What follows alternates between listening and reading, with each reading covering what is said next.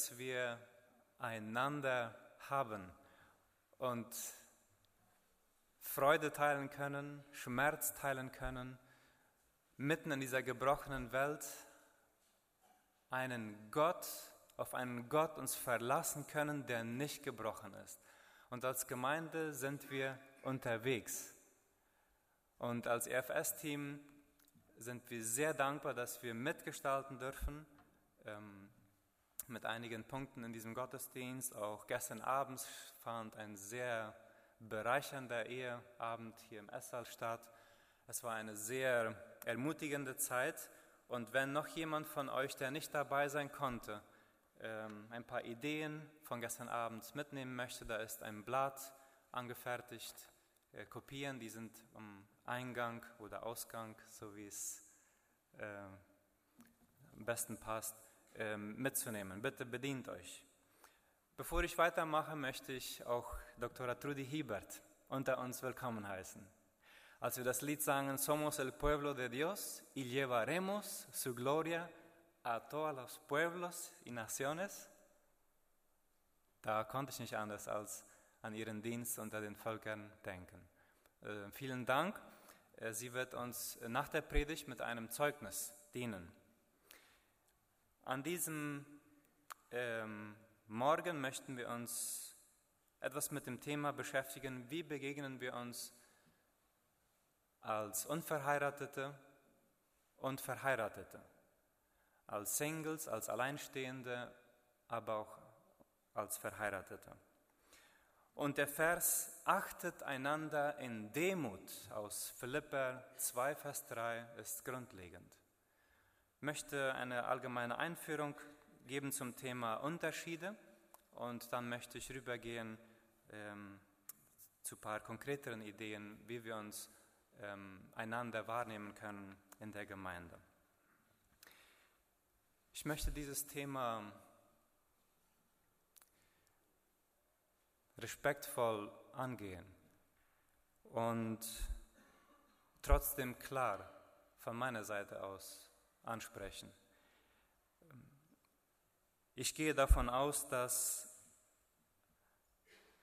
nicht alles, was ich heute sage, zutrifft äh, für einen jeden von uns. Ein jeder erlebt das Single-Sein, Witwe, Witwer sein, so ganz, ganz verschieden. Und auch das Verheiratetsein. So bitte filtert alles, was ich sage, und wendet das an, was Gott für dich auf deinem Herzen dir legt. Achtet einander in Demut, aber gerade das fällt schwer, weil wir so unterschiedlich sind. Auf der einen Seite ist es so gut, dass wir verschieden sind. Psalm 139, Vers 13 schreibt, Du hast mich geschaffen im Leib und im Geist, im Schoße meiner Mutter hast du mich erschaffen. Einzigartig, ähm, originell, ein jeder von uns. Auch 1. Korinther Kapitel 12 beschreibt, jedem hat Gott seine ganz bestimmte Gabe und Aufgabe in der Gemeinde gegeben. So Gott geht davon aus, dass wir unterschiedlich sind, von Natur aus. Und er unterstreicht nochmal wieder unsere Unterschiedlichkeit, indem er verschiedene Gaben verteilt. Aber gerade das macht ja das einander wahrnehmen manchmal so herausfordernd. Denn die Unterschiede in den Geistesgaben, einige Lehrer unter uns, einige Seelsorger, andere, die praktisch anpacken, Unterschiede im Alter, Kinder, Jugendliche, Erwachsene, Unterschiede in der Persönlichkeit, einige von uns personenorientiert, andere aufgabenorientiert, einige reserviert, andere offener. Unterschiede in dem Jüngerschaftsprozess, Einige von uns möchten schon zu den Nationen gehen, während andere noch mit dem Thema Gnade, was bedeutet das, Gnade, beschäftigt sind. Wir sind auf verschiedenen Stellen im Jüngerschaftsprozess. Unter uns sind Unterschiede von kulturellen Hintergründen. Äh, Betonung auf Pünktlichkeit oder Freundlichkeit, was ist wichtiger? Unterschiede in der Prägung unserer Herkunftsfamilie. Einige Familien lieben es, Probleme offen anzusprechen, andere verarbeiten die Probleme im Stillen. Unterschiede in den Arbeitsverhältnissen. Einige von uns sind angestellt, andere sind Selbstunternehmer. Unterschiede im Geschlecht zwischen Männern und Frauen. Unterschiede im Familienstand. Ledig, verheiratet, Witwer, Witwe, geschieden. Wir hören immer wieder, dass Unterschiede uns bereichern. Und dieses sei dann sogar noch plausibel. Und oft ist es auch gerade dieses, was uns zu schaffen macht. Doch in der Wirklichkeit erleben wir Unterschiede im Großen und Ganzen erst einmal als befremdend und bedrohend, nehme ich an. Wieso würde sonst unter Geschwistern so leicht Rivalitäten aufkommen, wenn wir mit der Andersartigkeit unserer Geschwister nicht fertig werden? Wieso würde sonst ähm, würden wir anecken mit anderen Persönlichkeiten am Arbeitsplatz, nur weil der andere so anders ist als ich? Weshalb nehmen wir uns in der Gemeinde oft und geben wir uns oft zu wenig Raum, um Fragen zu stellen oder Beobachtungen zu machen, die nicht dem Mainstream entsprechen? Unterschiede scheinen vorerst in den meisten Menschengruppen erstmal als eine Bedrohung, sehr oft. Nicht wahr? Für mich zumindest. Und ein Beispiel, als ich in der Asim-Arbeit mal vor vielen, einigen Jahren, ich bin noch nicht, wenn ich sage viele, dann fühle ich mich noch älter, als ich wirklich bin, aber einigen Jahren anfing zu arbeiten, dann gab man uns dieses schöne Beispiel. In den Indianersiedlungen wurde sehr oft das Beispiel erwähnt, dass wenn jemand von der Siedlung hervorragend ist, entweder im Geschäftsleben oder besondere Erfolge verzeichnet, wird dieser sehr oft zurückgepresst in die Allgemeinform der Siedlung.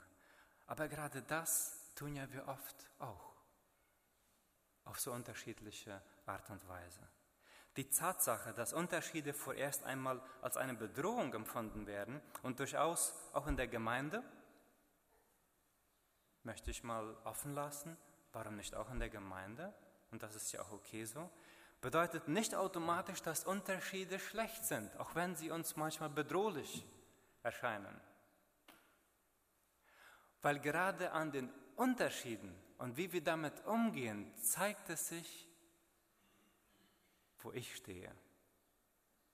Da zeigt in der Art und Weise, wie ich mit Unterschieden umgehe, zeigt es sich, wie bodenständig und standhaft ich bin in meinem Wert und in meiner Identität. Zum Beispiel, wenn ich im Angesicht der Unterschiede die Kontrolle über meine Gefühle verliere, schimpfend reagiere über die Andersartigkeit oder vielleicht sogar erfriere oder stagniere, weil der andere so anders ist als ich. Zeigt dieses darauf, dass meine Identität sich in Frage gestellt fühlt.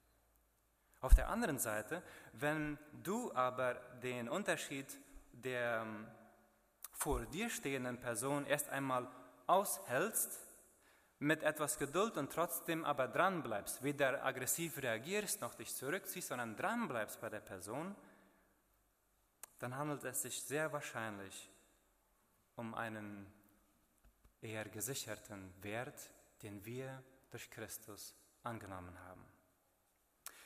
Beispiel. Da, wo Jesus die samaritanische, samaritanische Frau am Brunnen trifft, die sich schon fünfmal geschieden hatte, überreagiert Jesus nicht und zieht sich auch nicht zurück von dieser Frau. Jesus bleibt dran. Jesus bleibt dran, auch wenn er mit einer Frau Kontakt aufnahm, die so anders war. Also, Unterschiede sind nicht nur bedrohlich, sondern sie helfen uns auch, uns selber einmal unter die Lupe zu, zu nehmen, wo unsere und wie fest unsere eigene Identität bleiben kann im Angesicht des Unterschiedes des Nächsten. Wir brauchen uns gegenseitig. Wir brauchen uns wirklich gegenseitig. Und ich möchte nun etwas auf die äußerlichen Unterschiede eingehen in unserer Gemeinde, nämlich äh, zwischen Ledigen und Verheirateten. Obzwar wir kaum mal die Unterschiede zwischen Unverheiratete oder Verheiratete öffentlich ansprechen, aus Respekt nehme ich an, ist es ein Thema, das wir heute doch respektvoll und doch klar versuchen, einige Facetten anzusprechen. Denn wir wollen in Demut einander achten. Philippa 2, Vers 3. Aber es ist schwierig, voneinander zu lernen, wenn wir uns hier und da direkt oder indirekt bedroht fühlen, wenn wir auf Defensive gehen oder uns zurückziehen wenn wir uns nicht wertgeschätzt fühlen. Vor allem diesen Gefühlen wollen wir heute Raum geben. Wir dürfen uns bedroht fühlen, hier jetzt. Ihr dürft anderer Meinung sein, wie ich, aber wir wollen auf Jesus schauen. So, wo fühlen oder wo könnten Singles sich oft übersehen fühlen? Wenn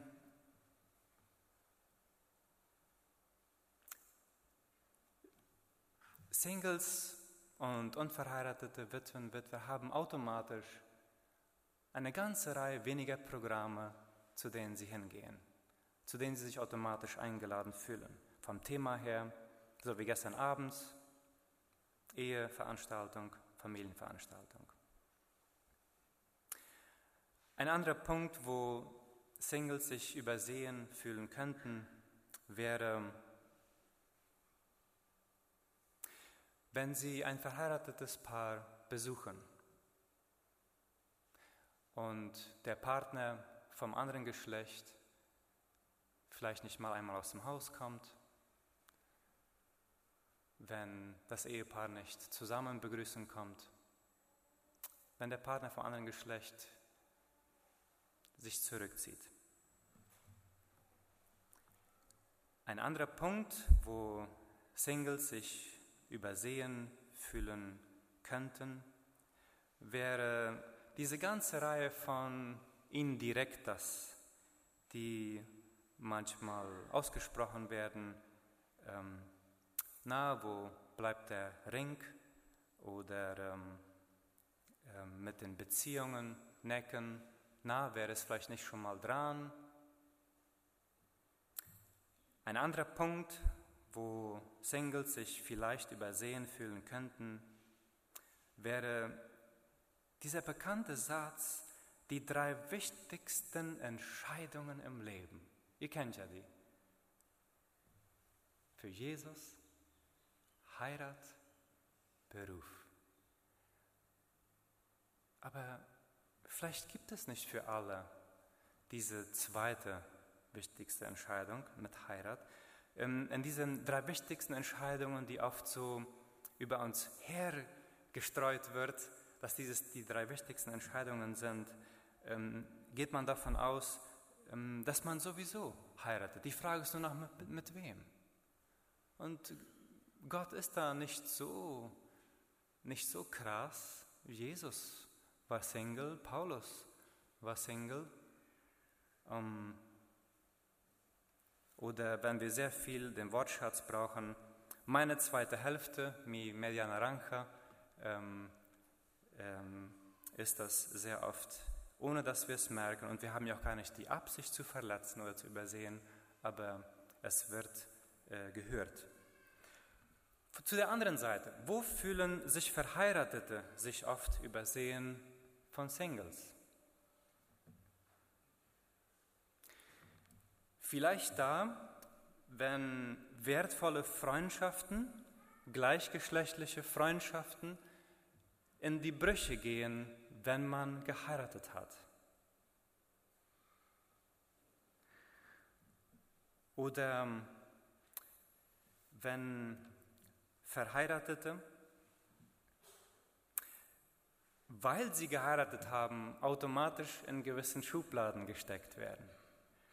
Hast die Freiheit jetzt verloren, das geht oft unter die Männer, ist dieser Satz. Nu hast du eine Freiheit verloren. Ja? Ähm, oder ähm, die Frauen werden in einem, in einem gewissen Box reingesteckt. So, du musst jetzt den Rest deines Lebens in der Küche mit Wäsche und mit Putzen verbringen. Nicht schlecht gemeint und wir machen darüber auch Witze und ihr merkt auch, dass es nicht nur von den Singles zu den Verheirateten, sondern auch von den Verheirateten zu den Verheirateten, wie wir uns manchmal runterstampfen gegenseitig. Oder wenn ein Verheirateter zu einem Unverheirateten sagt, du warte mal, ich will erstmal mit meiner Frau abchecken. Ähm, und dieses vielleicht ähm, manchmal auf Unverständnis ähm, schlägt bei Unverheirateten.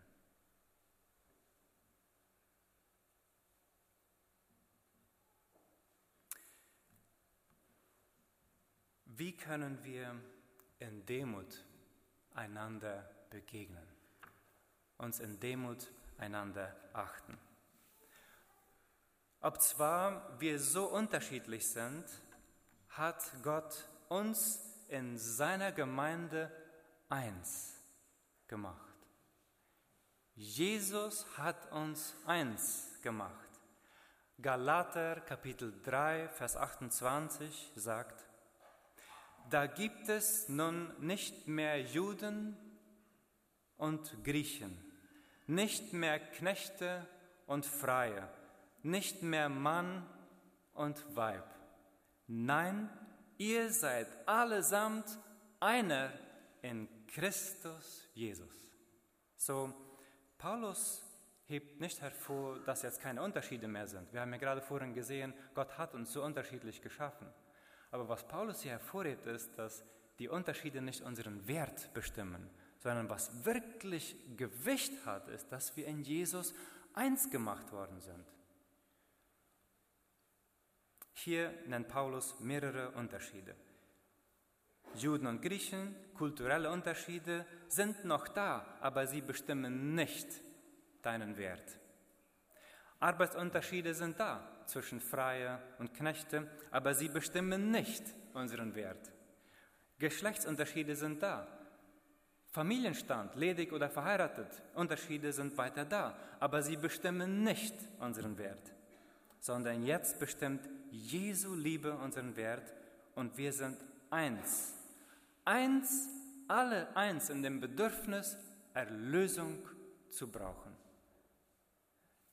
Egal ob verheiratet oder nicht, ein Verheirateter ist nichts mehr erlöst wie ein Unverheirateter. Wir sind alle eins in diesem Grundbedürfnis von dieser Abhängigkeit an Jesus Christus. Wir sind alle eins in unserem Wert, denn Jesus ist unser Erbteil und nicht meine Frau. Jesus ist unser Erbteil. Im folgenden Bibeltext ist so schön herauszuhören, dass Verbundenheit und Gemeinschaft dann entsteht, wenn man merkt, was man gemeinsam hat. Dann entsteht Verbundenheit, wenn man merkt, was man gemeinsam mit, dem unterschiedlichen, mit der unterschiedlichen Person vor uns hat. Und das ist der Bibeltext aus 1. Mose 2, 22 bis 24, wo Adam, Eva zum ersten Mal sieht. Lesen wir 1. Mose 2, 22 bis 24. Aus der Rippe formte er eine Frau und brachte sie zu dem Menschen. Da rief dieser, endlich gibt es jemanden wie mich, sagt Adam.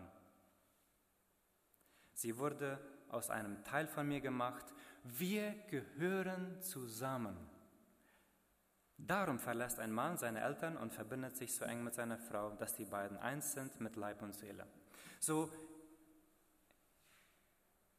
was uns verbindet, ist das Einssein. in dem, was vor uns ist und so anders scheint, zu sehen, was haben wir gemeinsam. Indem wir das erkennen, verbindet es uns in Jesu Willen. In unserer Gemeinde und in der interkulturellen Gemeinde weltweit sagen wir im Namen von Jesus Christus mit Adam, endlich gibt es jemanden wie mich in der Gemeinde Jesu Christi, trotz all den Unterschieden. Endlich sehe ich jemanden wie mich. Wir gehören zusammen im Namen von Jesus Christus. Und diese Gleichheit gilt auch unter uns, die wir Singles, verwitwet oder verheiratet sind. Wir achten uns in erster Linie, weil wir gleich sind. Wir sind tief drinnen gleich. Jesus hat uns von unserem Egoismus erlöst und ist ständig noch dabei. Wir sind alle auf derselben Ebene. Was haben wir gleich, Verheiratete und Unverheiratete? Erstens, haltet euch fest, wir haben alle denselben Novio. Und für die Verheirateten uns, bitte fühlt euch nicht angegriffen, wenn euer Partner sagt, ich habe noch einen äh, Verliebten. Wir haben als Gemeinde Jesu Christi, haben wir alle denselben Verlobten, Jesus Christus, wie er in, in Offenbarung beschrieben wird, verheiratete oder nicht. Wir haben alle, wir hoffen alle auf dasselbe Hochzeitsmahl mit Jesus Christus, wenn er seine Braut wiederholt. Wir haben alle denselben Novio. Ein zweites, was wir gemeinsam haben, ob verheiratet oder nicht, wir verlieren niemals unsere persönliche Individualität. Auch wenn wir, auch wenn wir heiraten, wir verlieren niemals unser Ich. Unser Ich verbindet sich jetzt mit jemandem, aber wir verlieren niemals unsere eigene Verantwortung vor Gott. Drittens, neben dem gemeinsamen Novio und der eigenen Verantwortung eine dritte Gleichheit, die wir alle teilen, ist, dass wir alle unser Treueversprechen geben. Auch Singles. Wir versprechen Gott, ich bleibe dir treu. Wir sind in einer verlobten Geistesbeziehung. Und nicht, weil ich verheiratet bin, bleib, muss ich mehr treu bleiben als Singles. Nein, auch Singles haben eine hohe Berufung, treu zu sein, in Gedanken, in der Sexualität, in den Fantasien, in den Beziehungen. Das treue Versprechen geben wir Gott alle, ob verheiratet oder nicht. Eine vierte Sache, die wir gleich haben, ist, wir sind aufgefordert zur Demut. Philippa 2, Vers 3, in Demut achte einer den anderen höher als sich selbst. In der Gemeinde Jesu Christi begegnen sich Verheiratete und Unverheiratete in Demut. Demut bedeutet nicht wenig von sich halten. Demut bedeutet nicht, still zu sein. Demut bedeutet nicht, runterzuschauen. Wenn wir uns in Demut begegnen, bedeutet es im Geiste von Jesus, bedeutet es, wenn wir jemanden begegnen, denken wir nicht an uns. Wir denken nicht darum, was für ein Bild ich abgebe, welche Reputation ich habe. Gerade weil ich jetzt befreit von meinem Egoismus bin, kann ich jetzt mich ganz auf den anderen konzentrieren und dranbleiben, wie Jesus bei der Frau. Demut bedeutet, ich kann von mir wegsehen und mich mit dem anderen beschäftigen. Und jetzt das Wort achten in Philippa 2, Vers 3. Achten im Grundtext bedeutet ähm, die Führung dem anderen überlassen. Ich achte etwas höher als meine Person, bedeutet, bedeutet nicht, dass ich nicht wertlos bin, sondern es bedeutet, dass ich jetzt auf den anderen eingehe. Der andere, ich bin ganz ohr, was braucht der andere. Achten bedeutet, der andere darf mir jetzt sagen, was er braucht. Ich gehe in die Welt des anderen hinein. Ich interessiere mich für ihn. Achten, der andere darf mich beeinflussen. So jetzt in Demut andere achten. Da kann Gemeinschaft entstehen. Und in dem Zeugnis, was wir nachher auch hören wollen, wollen wir ganz spezifisch hören, wie, ähm, wie wird Gemeinschaft auch als Single in der Gemeinde erlebt. Diese gegenseitige Achtung. Wenn wir einander in Demut achten, können wir voneinander lernen. Und ich möchte mit ein paar Punkten die Predigt mit diesen Gedanken abrunden. Was können wir voneinander lernen? Verheiratete von Unverheirateten und Unverheiratete von Verheirateten. Was Verheiratete von Singles lernen können, ist, dass wir alle ledig sind vor Gott. Vor Gott bin ich nicht zuerst verheiratet, sondern vor Gott bin ich zuerst befreiter. Vor Gott sind wir alle ledig. In Jesaja Kapitel 61, Vers 1 steht geschrieben: Der Geist Gottes des Herrn ist auf mir, schreibt Jesaja, weil der Herr mich gesalbt hat. Er hat mich gesandt, den Elenden gute Botschaft zu bringen, die zerbrochenen Herzen zu verbinden, zu verkündigen den Gefangenen die Freiheit den Gebundenen, dass sie frei und ledig sein sollen, befreit von jeglicher Gefangenschaft, von jeglicher Bindung als einzelne Personen. Was wir, wenn wir Singles begegnen, ist das für uns Verheiratete zuallererst eine Erinnerung, dass ich vor Gott ledig bin ich habe mich selber vor Gott zu verantworten. Weder mein Ehepartner bestimmt mich und meine Identität, weder mein Beruf bestimmt mich, weder meine Kultur bestimmt mich. Ich bin ganz verantwortlich vor Gott als einzelne Person. Und eine zweite, die wir von Singles lernen können, ist die Wichtigkeit der gleichgeschlechtlichen Freundschaften. Verheiratete unter uns, nehmen wir uns ein Beispiel, wie unverheiratete Beziehungen, Freundschaften suchen. Auch wenn wir verheiratet sind, suchen wir weiter, nehmen wir uns den, auch die Unverheiratete als Vorbild, gleichgeschlechtliche Freundschaften zu suchen und zu pflegen. Von der anderen Seite, was können Singles von Verheirateten lernen? Ja, da bin ich ein bisschen vorsichtig, weil ich nicht in diesen Schuhen stecke. Aber ich habe zwei Gedanken aufgeschrieben. Ob zwar man seine eigene Person ist, können Singles von Verheirateten lernen, dass man in tiefer Verbundenheit mit jemandem leben kann, ohne seine eigene Person zu verlieren. Und wenn Unverheiratete auf uns Verheiratete schauen, hoffentlich können sie das sehen, nicht wahr? Dass auch wenn ich mich mit meiner Frau zusammengetan habe, aber dass ich nie meine eigene Person aufgebe. Und ein zweites, die Wichtigkeit von Grenzen.